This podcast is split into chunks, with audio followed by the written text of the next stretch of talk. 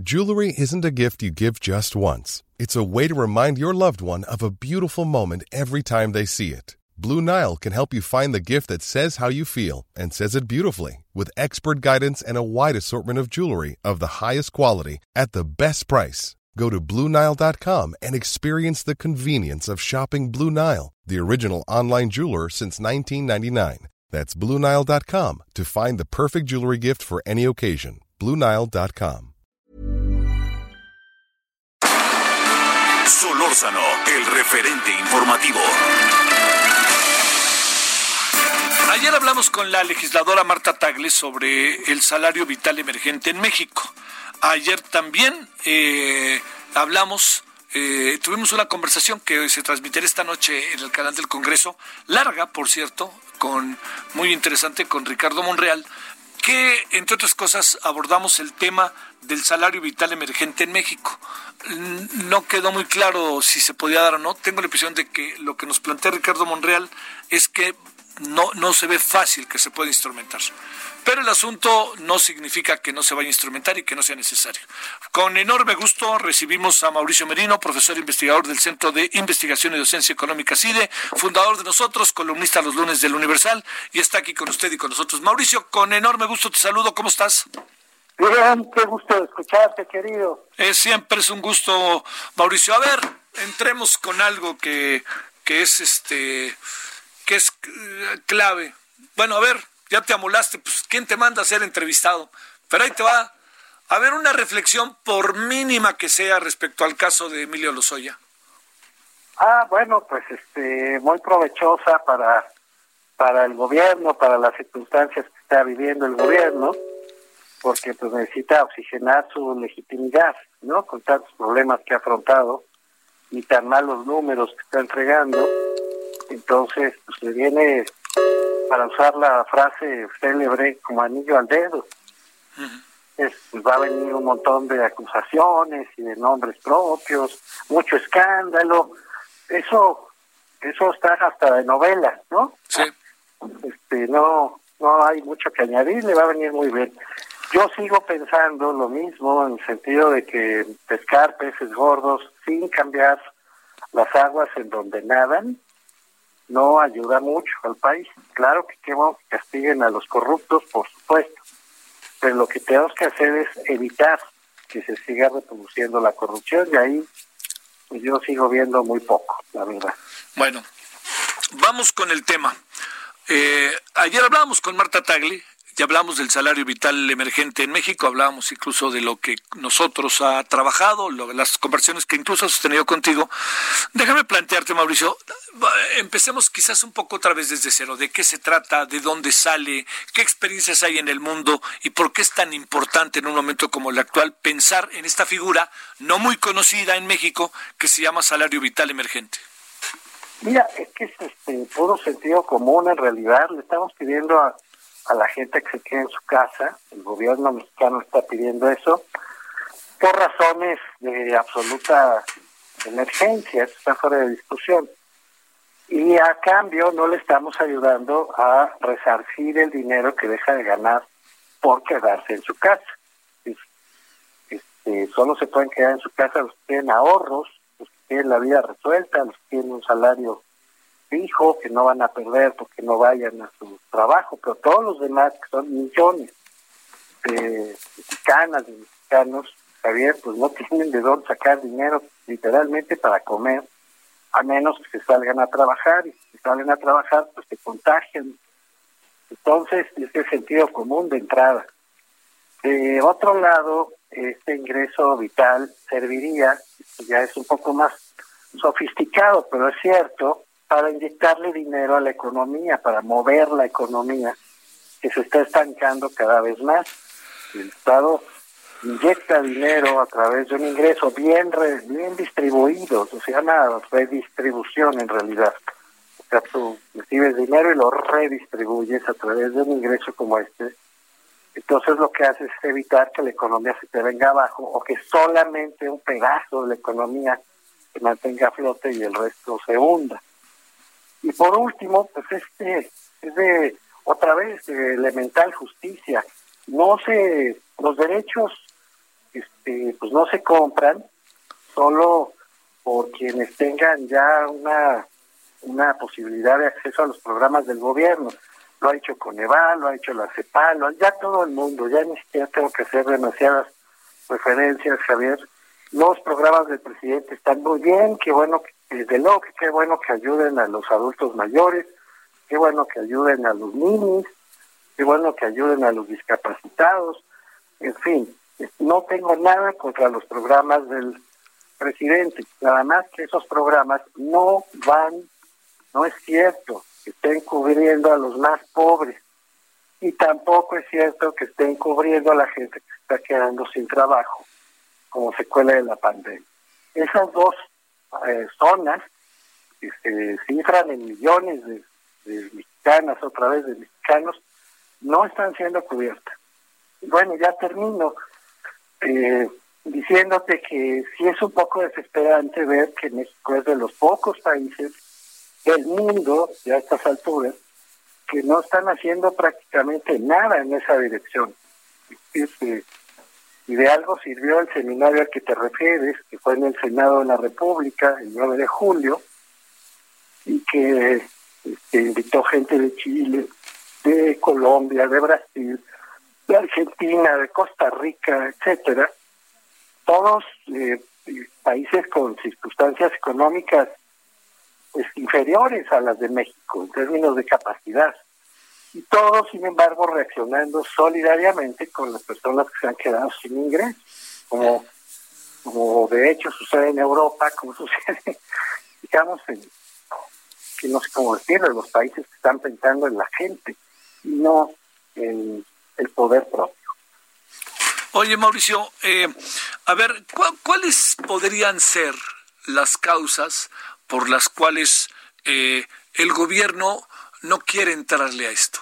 ¿Qué, qué, podría estar siendo, eh, pienso, de carácter social? pierde el control de algunas cosas respecto a quien entrega las ayudas, no hay dinero, eh, ¿por qué de repente hay cierta reticencia de una tendencia que varios países siguen en función del muy, muy pavoroso momento que vivimos con el COVID-19? bueno, a ver, tengo dos versiones. La versión de buena fe y la versión de mala fe, ¿no? Sí. Entonces, la versión de buena fe es que lo que nos contestan, eh, a ver, eh, lo que nos contestan Ricardo Monreal y Mario Delgado, porque en realidad este ha contestado otra cosa, voy a eso después. De buena fe nos han dicho, no alcanza, no tenemos dinero. Y entonces es un problema porque si financiamos el ingreso vital de emergencia, tendríamos que dejar de financiar los grandes proyectos del presidente, el tren, la refinería, por ejemplo. Este, o tendríamos que revisar la cantidad de dinero que se entrega a los programas que ya definió el presidente antes de la pandemia. Estos mismos a los que me referí hace un momento.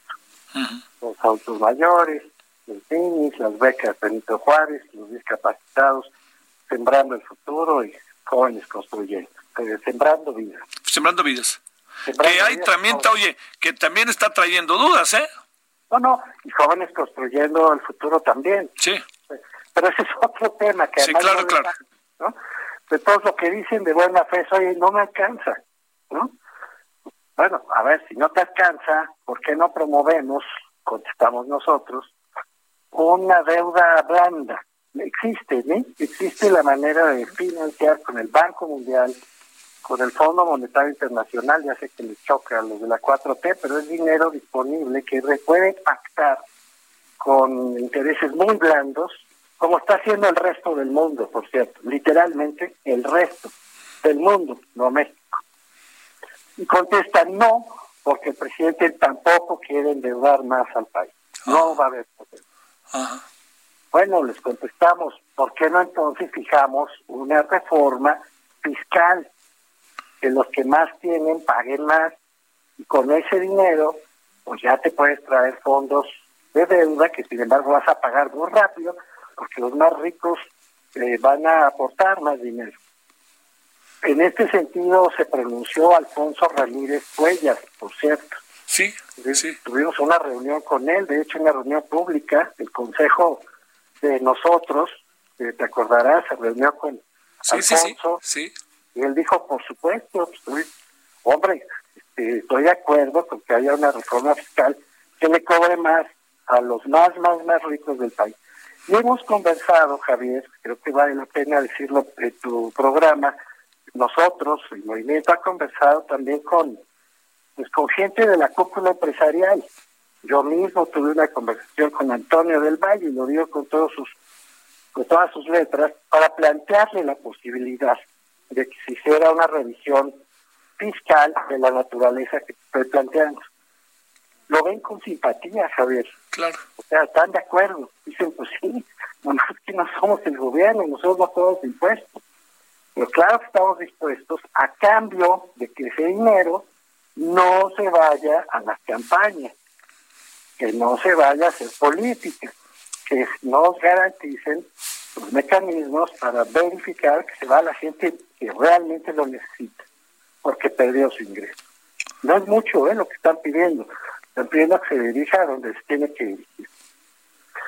Entonces nos contestan que no, porque el presidente no le gusta. Y aquí viene la versión eh, mala. Eh, el presidente cuando se lo plantearon en una conferencia de prensa mañanera contestó casi literalmente, cito de memoria, no, porque eso es politiquería del PAN. ¿De dónde sacó eso? Pues de un mal sueño, de saber, porque no, esta propuesta del, del salario mínimo de emergencia, el básico universal, en sus distintas modalidades, ha sido de la izquierda desde que la izquierda existe en su versión socialdemócrata. O sea, tiene más de 100 años de la izquierda proponiendo esta, esta ingreso básico universal o mínimo vital, o como tú le quieras llamar. No es de la derecha, no es del PAN. Quizás se refiere a que Anaya, en este frente que formó en el 18, hizo suya la idea de hacer un ingreso básico universal como plataforma de campaña. A lo mejor se quedó con eso el presidente. Fuera de eso, y que Laura Rojas, la presidenta de la Cámara de Diputados, en efecto es del PAN, también se sumó, porque así lo quiso hacer, a la idea del ingreso vital de emergencia. Fuera de eso, de panista, esto no tiene absolutamente nada. Pues, ¿Cuál es interpretación? Pues que el presidente no quiere soltar sus programas electorales, para decirlo bien y rápido. ¿En qué supones que acabará, eh? No sé. Yo creo que la necesidad es tan elocuente. Sí, sí, pensaba en eso. Este, que va a acabar derrotando la resistencia del presidente. Sí, que nos va a ganar, le va a ganar. Bueno, es que sí, la necesidad se impone, ¿no? A estas alturas ya no se, no se opone nadie. Nadie sensato, quiero decir, nadie sensato. En Morena ya se pronunciaron a favor, este, Ricardo Monreal ya dijo, hombre, si he escrito esto, yo mismo, Ricardo Monreal dijo, he escrito esto varias veces a lo largo de mi vida como era en contra. Porfirio Muñoz Ledo ya presentó una iniciativa por parte de la bancada con Lorena Villavicencio en la Cámara de Diputados, bancada de Morena. Tú sabes que el ingeniero Cárdenas el preside el Consejo. Sí, sí, sí. Otros, él fue el primero que firmó en marzo la propuesta.